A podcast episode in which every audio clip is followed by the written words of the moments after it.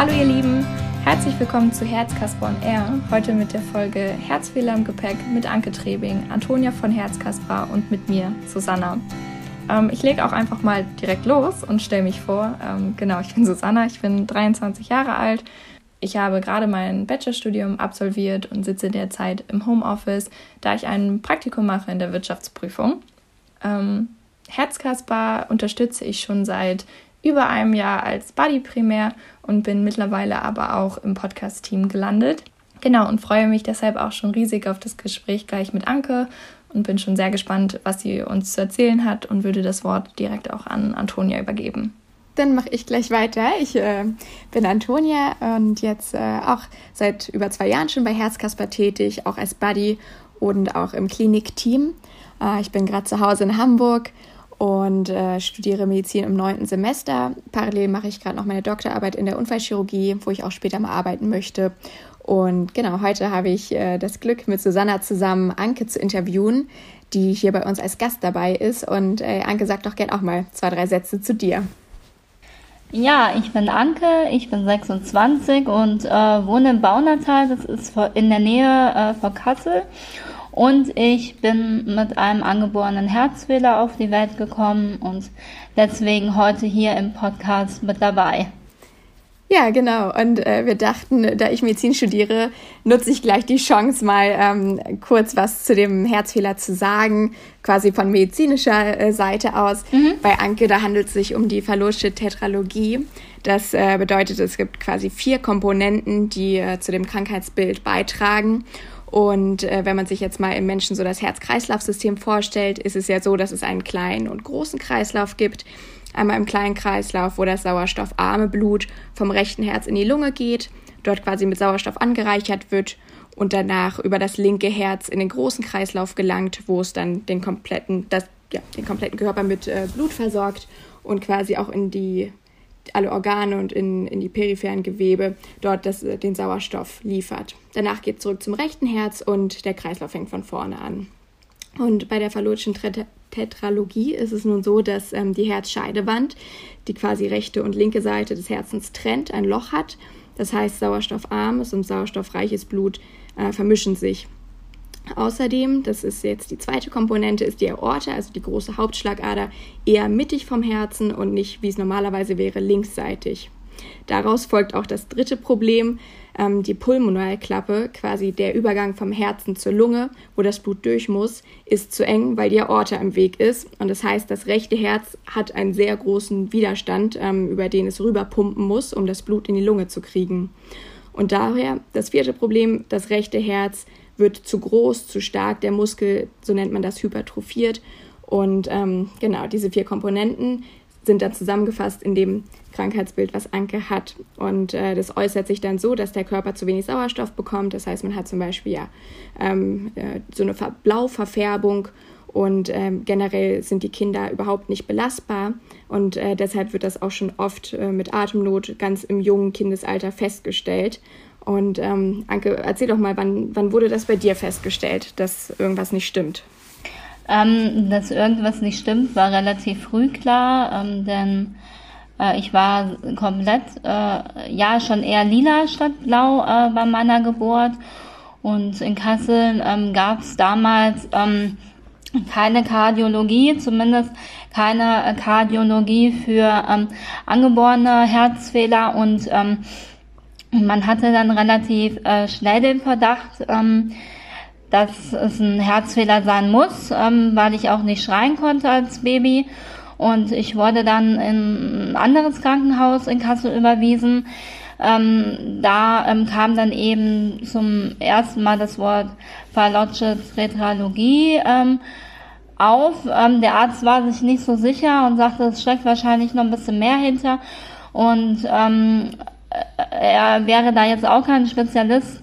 Und dann bin ich mit meinen Eltern ähm, im Alter von zwei Wochen in die Uniklinik nach Göttingen und da wurde dann eigentlich ähm, die richtige Diagnose gestellt.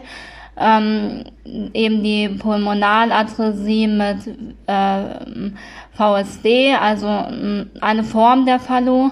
Und ich hatte da schon leider äh, einen ganz geringen Lungenhochdruck entwickelt, den man dann aber leider nicht mehr korrigieren konnte. Und hat das dann für dich bedeutet, dass quasi ähm, ja, eine OP anstand oder was war die Konsequenz aus der Diagnose? Mm, ja, richtig. Also man hat mich sofort da behalten und ähm, hat dann weiter in der Diagnostik gemacht, hat dann auch den ersten Herzkatheter vorgenommen. Und dann war es so, das war halt in 94, da konnte man gewisse Herzfehler noch nicht so früh operieren. Ich war ähm, noch nicht so weit, der Körper war noch nicht so weit, ich war auch nicht stabil genug und man hat gesagt, ähm, circa wenn ich äh, drei bis vier Jahre alt bin, weil man eben mehrere Arterien zusammenfügen musste zu einer Arterie, weil ich ähm, gar keine so richtige äh, Pulmonalarterie hatte, ähm, sondern nur solche Verästelungen. Und äh, ich wurde dann das erste Mal operiert mit vier. Okay, und also relativ spät. Mhm. Und in der Zwischenzeit, wie, was genau ist da dann passiert? Also musstet ihr immer öfters auch ins Krankenhaus oder lagst du im Krankenhaus oder? Also ich war äh, in der Zwischenzeit zu Hause. Wir waren oft im Krankenhaus. Es wurden immer wieder Herzkatheteruntersuchungen gemacht, andere Diagnostiken, um zu schauen, kann man schon operieren, muss man vielleicht jetzt auch einfach operieren ähm, kann man womöglich gar nicht operieren, hat man sich vielleicht auch verschätzt. Ähm, und ansonsten war ich tatsächlich viel, viel zu Hause. Ich war nicht im Kindergarten.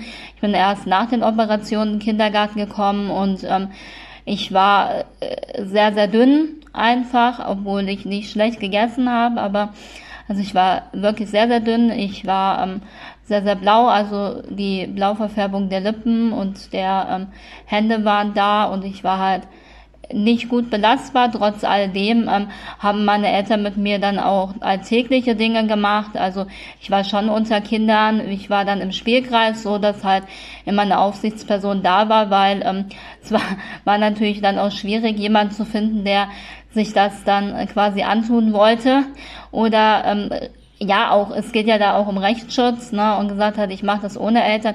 Also wir haben da schon versucht, ähm, dass ich, ich hatte auch Freunde, keine Frage, ich war nicht alleine, aber eben so, dass es immer unter Aufsicht ging. Ja, weil man natürlich nicht weiß, ob, ob irgendwie mal was passiert oder ob es da zu so einer akuten Situation kommt.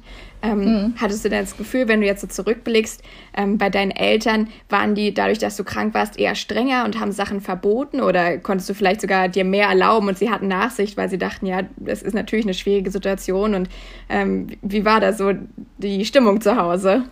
Äh, eigentlich relativ normal. Also ich würde sagen, dass ich ähm, eine ganz normale Erziehung genossen habe und ich auch relativ viel Freiraum hatte. Also Dinge, die ich machen wollte, durfte ich auch machen, eben immer in dem Versprechen, meine Krankheit richtig einzuschätzen und äh, wirklich die Grenze dann auch zu beachten und daran habe ich mich Gott sei Dank immer gehalten und deswegen, ja, durfte ich dann eigentlich fast alles ausprobieren, was ich wollte. Ähm, Klar, manche Sachen sind eben nicht möglich, aber das ähm, ist bis Lebensende nie möglich und die probiert man dann besser nicht äh, aus. Ich weiß nicht, vielleicht mit 80 oder so, aber ähm, sonst war das relativ normal. Also es gab natürlich strenge Phasen, es gab lockere Phasen. Also ich habe keinen Unterschied zu gesunden Freunden entdeckt. Ja, schön. Aber es ist doch schön, dass deine Eltern dich da auch unterstützt haben oder auch vor allem dir auch den Freiraum gelassen haben und gesagt haben, du bist trotzdem noch das Kind, ähm, das frei rumlaufen darf und äh, Entscheidungen treffen darf und dich nicht da eingeschränkt haben in dem, in dem Rahmen. Genau. Ja. Und hast du das irgendwie in der Schulzeit, also wie war das zum Beispiel auch mit Lehrern oder wenn du irgendwie ein Hobby hattest, was du ähm, nachgegangen bist, gab es da irgendwie dann quasi von deinen Eltern, haben deine Eltern dann ähm, die angesprochen und gesagt, so hört mal zu, ähm, hier unser Kind hat einen Herzfehler und ihr müsst auf das und das achten oder wie lief das da bei dir ab?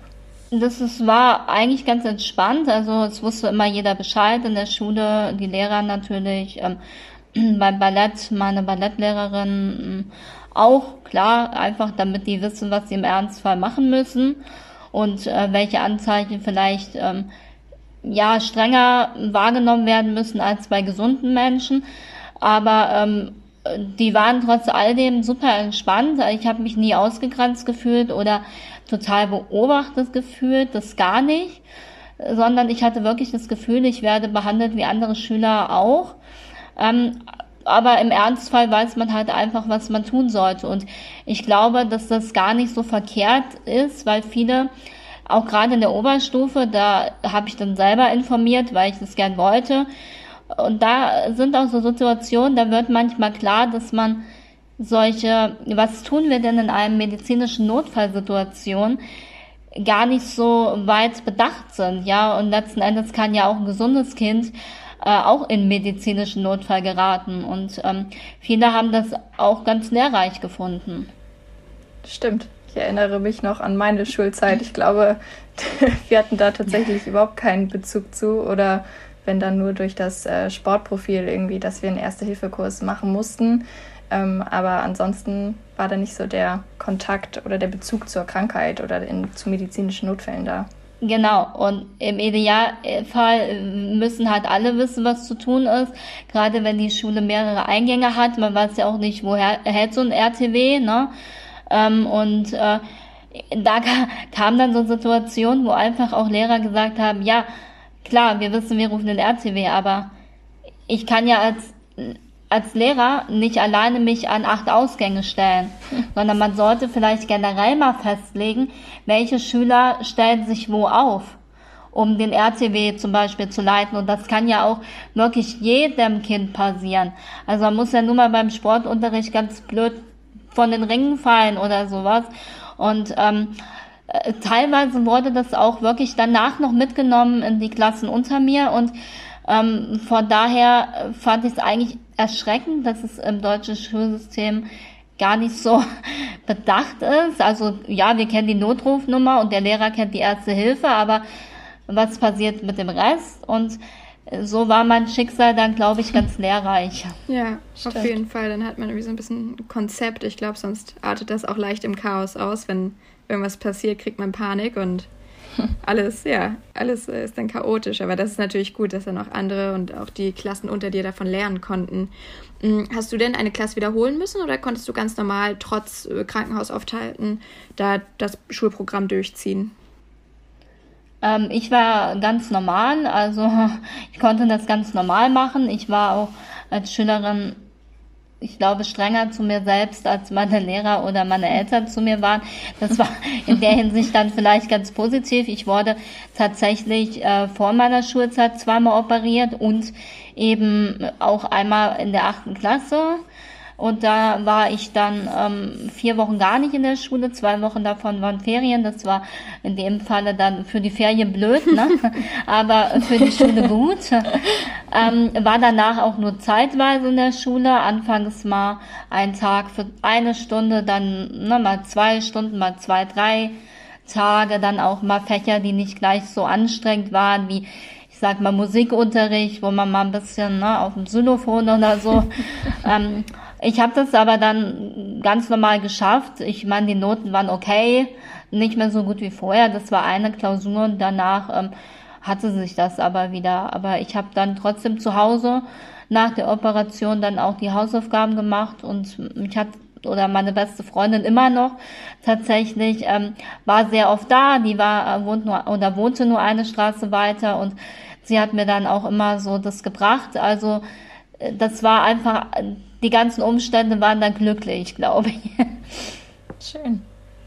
Ja, das ist gut, wenn man auch Leute im Umfeld hat, die vor allem auch nicht davor zurückschrecken. Also genau. einen nicht irgendwie anders betrachten, nur weil man irgendwie jetzt mal vier Wochen weg war oder also selbst wenn die Mitschüler das nicht wissen und dann auf einmal das irgendwie mitbekommen, dass man dann operiert wurde, dass sie einen irgendwie anders behandeln oder mit mehr Vorsicht oder auch ja, vielleicht auch ein bisschen ähm, scheu sind, quasi dieses Gespräch auch zu führen. Das ist ja auch immer. Das stimmt. Also ich hatte da wirklich großes Glück. Meine Klasse hatte sich was ganz Tolles überlegt und ich hatten mir ein Kissen bedruckt mit äh, einem Klassenfoto drauf und so ein kleines Büchlein besorgt, wo jeder eine Seite für mich beschreiben sollte, konnte, wie auch immer man das äh, bezeichnen mag. Ähm, Und meine Klassenlehrerin hat mich tatsächlich damals im Krankenhaus besucht. Und ähm, ich meine, von meinem Wohnort bis in die Klinik sind ohne Stau schon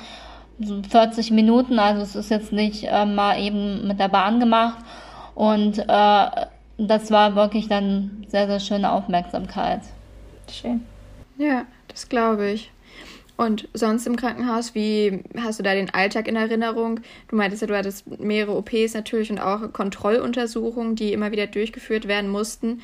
Ähm, hattest du das Gefühl, es gibt auf Station auch Angebote, um sich irgendwie abzulenken oder war das wirklich nur rein medizinisch und dieses Standardprogramm irgendwie um sieben Frühstück, eine Untersuchung und dann warten, bis der Tag vorbei ist? Wie hast du das wahrgenommen? Oh, das es kommt ganz drauf an. Also ich habe da ganz unterschiedliche Eindrücke. Also manche ähm, ähm, ja Aufenthalte, wo ich auch mit meiner Mama teilweise sechs Wochen in der Klinik war, wo ich ja noch ganz klein war. Ähm, da ist es halt so ähm, mit anderen Kindern beschäftigt. Damals gab es auch Vierbettzimmer in der Klinik. Da war man eh nie privat.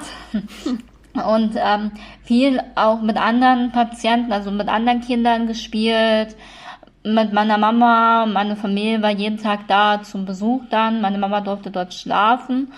Ähm, dann habe ich auch schon Aufenthalte erlebt, die ja mäßig spannend waren. ähm, aber das ist auch gar nicht altersabhängig. Also ich muss sagen, zum Beispiel, ähm, mein, mein vorletzter Aufenthalt war ganz okay trotz Intensivstation, aber da hat man sich relativ viel mit mir beschäftigt, obwohl ich da, ähm, das war im Sommer, also ich war knapp 26, aber dadurch, dass man ja immer auf der Kinderstation ist, ne, dann die freuen sich ja mal, wenn jemand zum Reden da ist. Und äh, nee, das war ganz gut. Und danach der Aufenthalt, der war, ähm, ja, der gehörte dann schon wieder so zu der Sorte Zugang legen an die Blutdruckmanschette und dann 48 Stunden mal gucken, was passiert.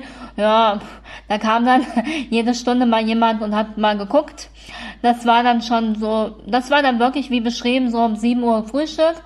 Dann kommt jemand, ne, da misst man ein bisschen was, macht vielleicht ein EKG und dann ja, bis heute, bis heute Mittag um 12, dann gibt's wenigstens Mittagessen und dann nochmal so bis um 18 Uhr und danach, ja, oder dazwischen, ja, mal gucken, was so im Fernsehen läuft, ne? Oder so. ja, also ich habe da so ähm, die und die Erfahrung gemacht. Es kommt auch immer auf die Ärzte an, die auf Station sind. Manche sind super ähm, lieb zu den Patienten und sehen die nicht nur als Patienten, gerade Kinder, sondern die machen auch Spaß und die ähm, keine Ahnung, schnappen sich auch mal ein Kuscheltier und äh, reden dann ne, mit dem Kuscheltier und so. Und dann gibt's halt Ärzte, die sehen das als reinen Beruf.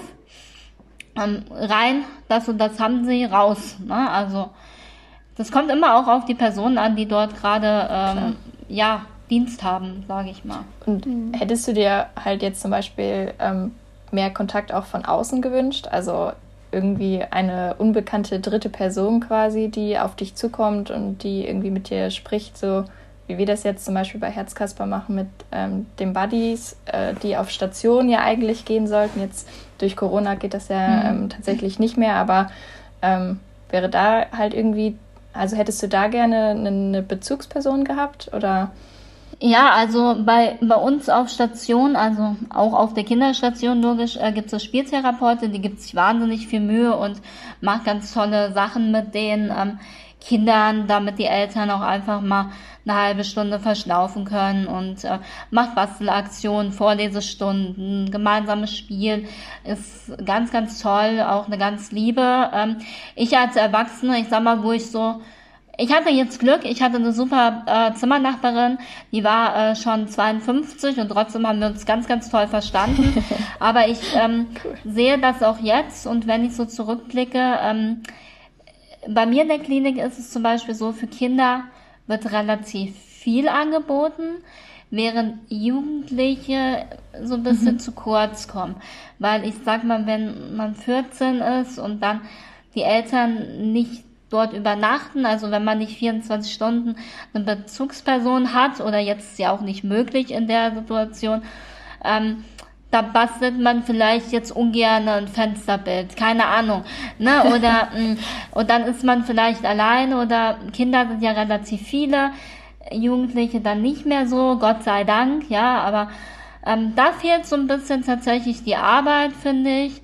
Und viele haben auch einfach Angst, ganz logisch, gerade ja. wenn man vielleicht bisher unentdeckten Herzfehler hatte, ist dann das erste Mal alleine im Krankenhaus, weil man eben jetzt Symptome zeigt und der Verdacht besteht. Und da finde ich es immer so schade. Also da kommt so das Beschäftigungsprogramm ein bisschen kurz. Klar, die haben Handy und Fernseher, aber das ist ja nicht Sinn und Zweck. Man soll ja vielleicht auch mal aus dem Bett, ne? Ja. Ja, auf jeden Fall. Und wenn das Krankenhaus, wie du es erzählt hast, auch nicht direkt vor der Haustür mhm. ist, sondern vielleicht ein spezialisiertes Zentrum, was in der größeren Stadt ist, die ja wirklich viele hundert Kilometer entfernt ist, dann ist natürlich schwierig. Da kann nicht jeden Tag die Familie und schon gar nicht Freunde vor Ort sein. Genau. Ähm, das heißt, es gibt ja zum Beispiel auch die Klinik-Clowns für die jüngeren Patienten, die, glaube ich, da ein sehr, sehr wertvolles Element darstellen. Auf der anderen Seite, wie du es angesprochen hast, für Jugendliche ist es halt wirklich immer das Smartphone oder irgendwie der Fernseher, der wahrscheinlich dann nach dem dritten Tag auch, da kennt man alle Programme genau, und ähm, ja, es ist halt genau. so für Kinder super, für Eltern wahnsinnig viele Angebote ähm, finde ich. Also ähm, sei es wirklich ähm, eine Psychologin oder auch einfach eine Selbsthilfegruppe. Aber für Jugendliche ist es immer ein bisschen doof, glaube ich. Ja, das stimmt. Und ja. sag mal, nach deiner Schulzeit, wie, wie ging es da weiter? Hattest du irgendwie schon im Kopf ähm, einen Berufswunsch oder äh, hast du da erstmal Pause gemacht? Ähm, ich hatte oder habe, nicht ich hatte, ja, egal, in ähm, 2014 mein Abitur beendet und ähm, wollte dann eigentlich immer was Kreatives machen. Jetzt ist so, ihr kommt aus Hamburg super dafür geeignet. Äh, in Kassel ist das ja so, naja, ist halt eine, eine sehr schöne Stadt. ähm, auch wenn wir nicht so viel Touristen haben. Und, äh, aber eben auch eine sehr kleine Stadt und wir ähm, sind da, ähm, was kreative Jobs anbelangt, leider nicht so ausgestattet. Also ich habe mein Abitur in Fachrichtung ähm, Gestaltungs- und Medientechnik gemacht und wollte auch in die Werbebranche gehen. Ja, das gestaltete sich dann hier schwierig. Ich hänge auch an meiner Heimat leider zu sehr und ähm, ähm, ich bin dann im Büro gelandet, also ich habe immer gesagt, ins Büro möchte ich nicht und jetzt arbeite ich im Büro, arbeite da aber in einem Bereich, wo ich sehr viel mit Kindern und Eltern zu tun habe und äh, wo man nie so richtig weiß, was passiert. Also es ist nicht so dieser klassische Bürojob. ähm, ja, ich hatte zwischendurch ehrlich gesagt nochmal überlegt, ein Fernstudium zu machen äh, in dem Bereich Journalistik, weil ich halt eben auch ganz gerne schon immer schreibe und forsche und ähm, gerne auch Themen aufgreife, die meiner Meinung nach in der Gesellschaft zu kurz kommen. Ist aber dann für Kassel auch ja schwierig. Also ne, man könnte so ins Tagesblättchen, sage ich mal, und das ist nicht das, was ich damit erreichen wollen würde. Und somit habe ich das erstmal auf Eis gelegt und ähm, man kann ja auch tolle Artikel schreiben, ohne das Ganze studiert zu haben. Von daher ist das ähm, vielleicht kein Vollzeitjob, aber ähm, vielleicht mal was für nebenbei. Genau, also so ging es weiter und jetzt äh, bin ich, ich habe da mal eine Ausbildung gemacht, habe die verkürzt aufgrund des Abiturs, also ich habe knapp zwei Jahre meine Ausbildung gemacht. Das hat auch ganz gut funktioniert. Und ähm, seitdem bin ich jetzt bald vier Jahre ausgelernt und im Büro. Ja, spannend. Aber geschrieben hast du ja auch schon ähm, ein ja. Buch. Genau, ja. genau. Das haben wir bis jetzt noch gar nicht angesprochen. Aber äh, Susanna und ich haben es beide ja. schon gelesen und äh, waren ganz beeindruckt. Das ist wirklich ähm, ja, super geworden und viele schöne schöne und auch traurige Einblicke. Ähm, alle ehrlich. Auf jeden allem, ne? Fall. Ne? Ja, ja, alle, alle Höhen und Tiefen, die es gab, äh, kann man da so ein bisschen nachvollziehen. Und mhm. ähm, das ist, also das ist wirklich super gelungen, das Buch, muss ich sagen. Äh, klare Empfehlung von meiner Seite aus. Danke. Susanne, Susanna, du hast es auch gerade bei dir. Da gab es ähm, unter anderem ein Kapitel über die Krankenhaus Top 10. Ja. Ich glaube, da können bestimmt äh, viele das nachvollziehen, dieses Kapitel. Ähm, deine Top 10 der nervigsten Sachen im Krankenhaus, glaube ich, war, hast du wahrscheinlich auch noch mehr in petto als diese Top 10, aber ähm, ich denke mal, willst du da vielleicht noch mal irgendwie so drei Sachen rauspicken, die dich besonders äh, gestört haben oder vielleicht auch so jetzt im Nachhinein? Also ich meine, ähm, du hast ja bestimmt auch noch mal neue Erfahrungen gemacht, ähm, ob es da irgendetwas gibt, was du quasi noch erzählen kannst. Ja, also ähm, ja, gibt es deutlich mehr wie zehn und ich habe ja auch in dem Kapitel beschrieben, dass das immer so ein bisschen variiert. Also ich habe nicht immer Position 10 ist nicht immer Position 10 oder Platz 10. Das kommt immer auch dann wieder drauf an, wie verläuft der Aufenthalt. Ne? Also mhm. das ne, manchmal zum Beispiel nervige Zimmernachbarn, das ist ja auch da drinne ähm, gibt es ja auch nochmal ein gesondertes Kapitel, aber das ist auch, manchmal kann das sehr schwierig sein. Letztes Mal habe ich gerade erzählt, hatte ich wahnsinniges Glück. Ich telefoniere auch noch mit meiner Mitpatientin ganz regelmäßig. Also wir haben uns wirklich dicker angefreundet, trotz des Altersunterschieds. Ähm, also das ist echt toll. Aber ich habe da meistens keine gute Erfahrung. Also ich sag mal, von zehn ist neunmal echt blöd. Und ähm, ja, es ist nicht nur das Problem der Zimmernachbarin, also in meinem Fall sind es immer zwei Bettzimmer, sondern noch größer ist der Besuch. Und da ist es, also da ist es tatsächlich so, dass manche dann ähm, den ganzen Tag ununterbrochen auf dem Zimmer sitzen und reden. Jetzt geht das nicht anders, klar, aber ähm, ich sag mal, normalerweise kann man ja auch mal auf dem Flur oder mal darf man ja auch auf Station zumindest dann auch schon mal so im Klinikgelände rumlaufen und so, ne? Weil man mhm. ist ja auf Station relativ stabil. Ähm, wenn man da dann endlich wieder hin darf ähm, nach dem Eingriff. Und dann ist es teilweise auch in einer Lautstärke oder habe ich auch beschrieben, man muss vielleicht mal pinkeln oder so. Und das geht halt nur im Bett, weil man nicht aufstehen darf. Und dann ja. ähm, ist es eigentlich eine Schande oder auch sehr schade, dass das Pflegepersonal immer und immer wieder dem Besuch erklären muss, dass er bitte dazu das Zimmer verlässt. Also ich lasse doch auch nicht auf der Toilette die Tür auf, oder? Also Wahrscheinlich. Das nervt extrem. Ja. ja, dann dieser Ablauf, ne, dass man morgens um 7 Uhr geweckt wird, obwohl nichts ansteht oder um 16 Uhr.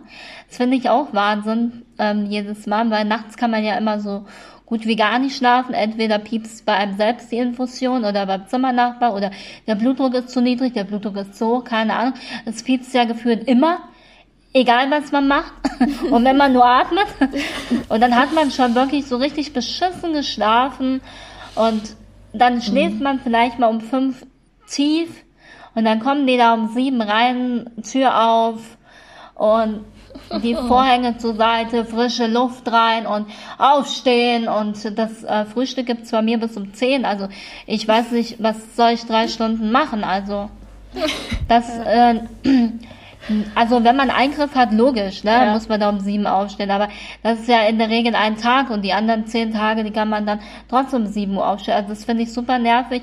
Und eben diese, ja, diese Helligkeit nachts finde ich super nervig, also dieses ständige Monitorleuchten, wobei das ja auch schon besser geworden ist.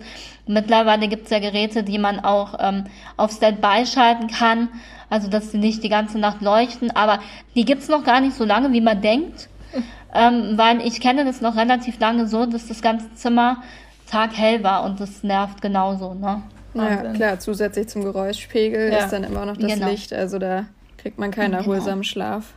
Genau. Oh, verrückt. Also hast du wahrscheinlich auch einiges gelernt und äh, von Krankenhaus Krankenhaus, also von Krankenhaus zu Krankenhaus Alltag oder ähm, Besuch dann wahrscheinlich auch immer mal ein bisschen mehr eingepackt.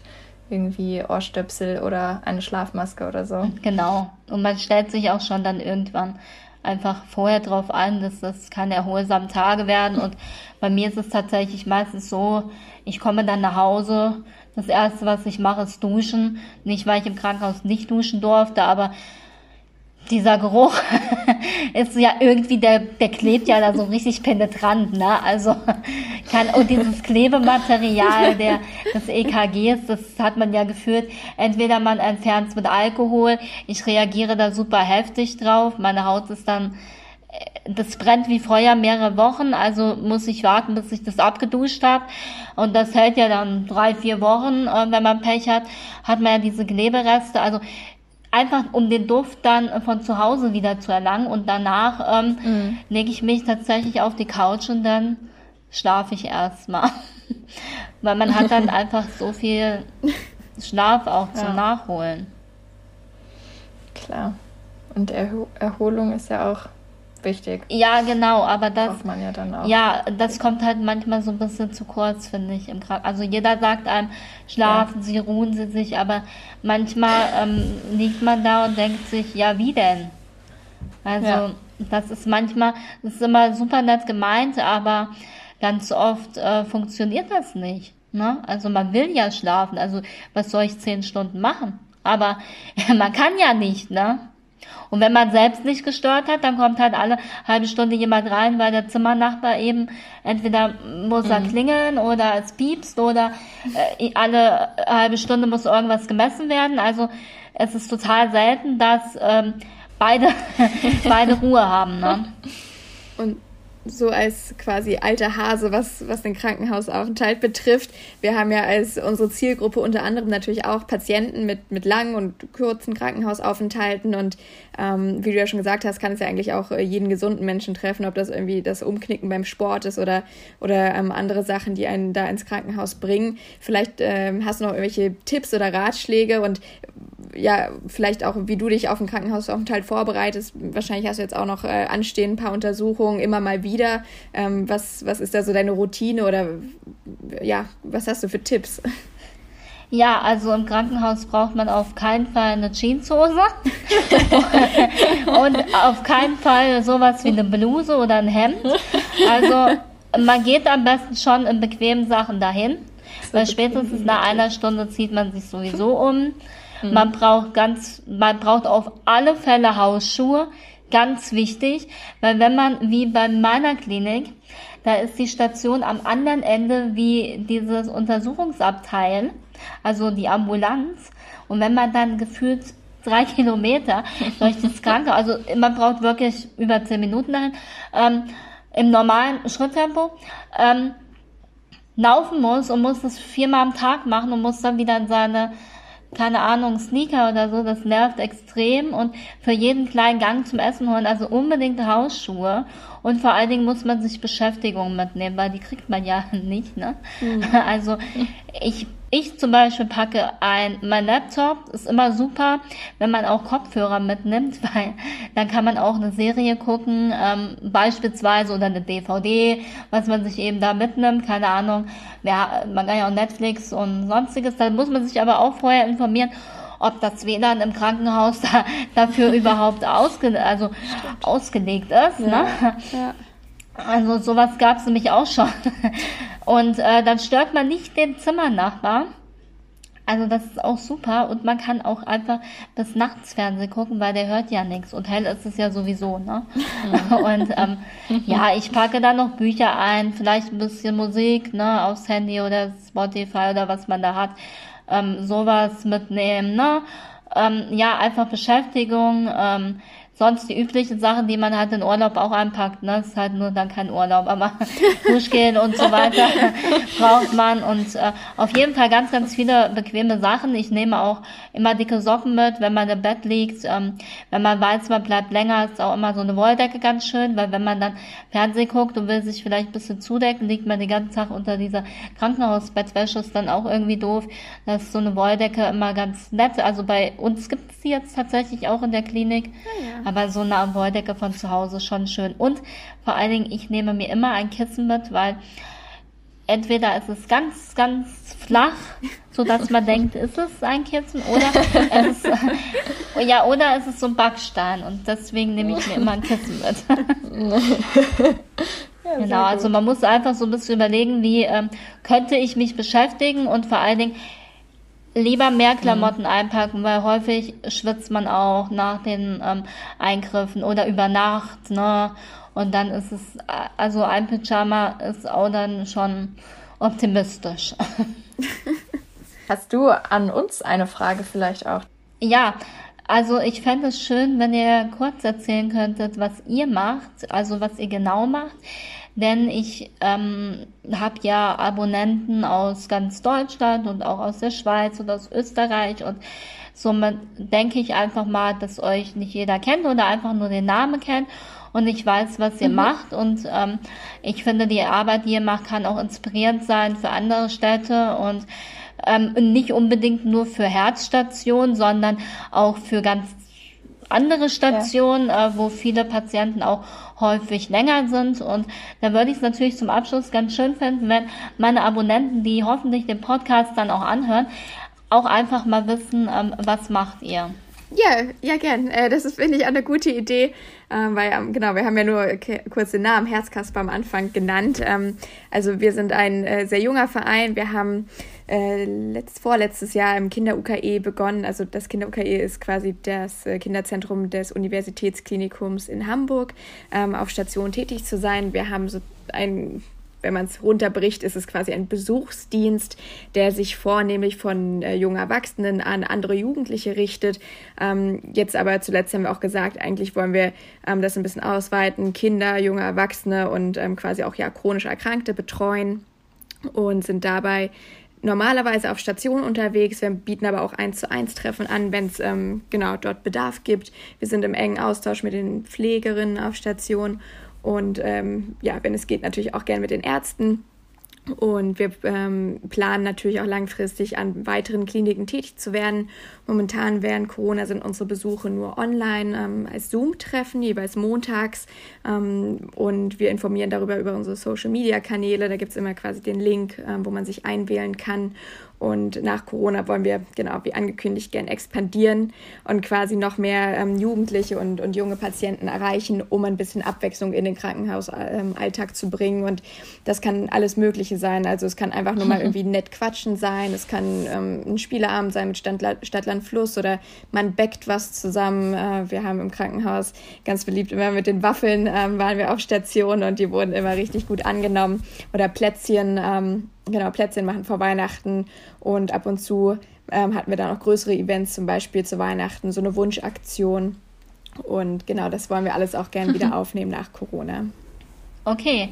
Ja, ich hoffe natürlich, dass es möglichst viele ähm, dann auch hören oder jetzt angehört haben, den Podcast und dass vielleicht der eine oder andere auf die Idee kommt, hey, das könnte ich doch vielleicht in meiner Klinik auch mal ansprechen oder vielleicht könnte ich sowas auch mal ins Leben rufen, weil das gibt's ja leider nicht überall. Und ich fände es schön, weil ähm, ich habe ja geschildert, mein Eindruck ist, dass gerade eben Jugendliche oft im Klinikalltag oder Angebot auch zu kurz kommen.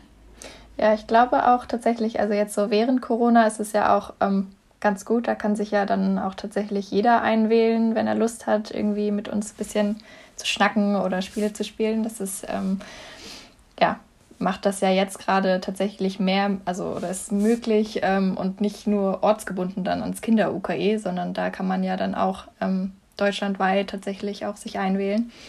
Ähm, aber das wäre schon ganz cool, wenn man dann nochmal so ein bisschen auch den, den, das Alter vielleicht auch erweitert um Jugendliche oder ähm, sich, der, sich das ein bisschen weiterentwickelt.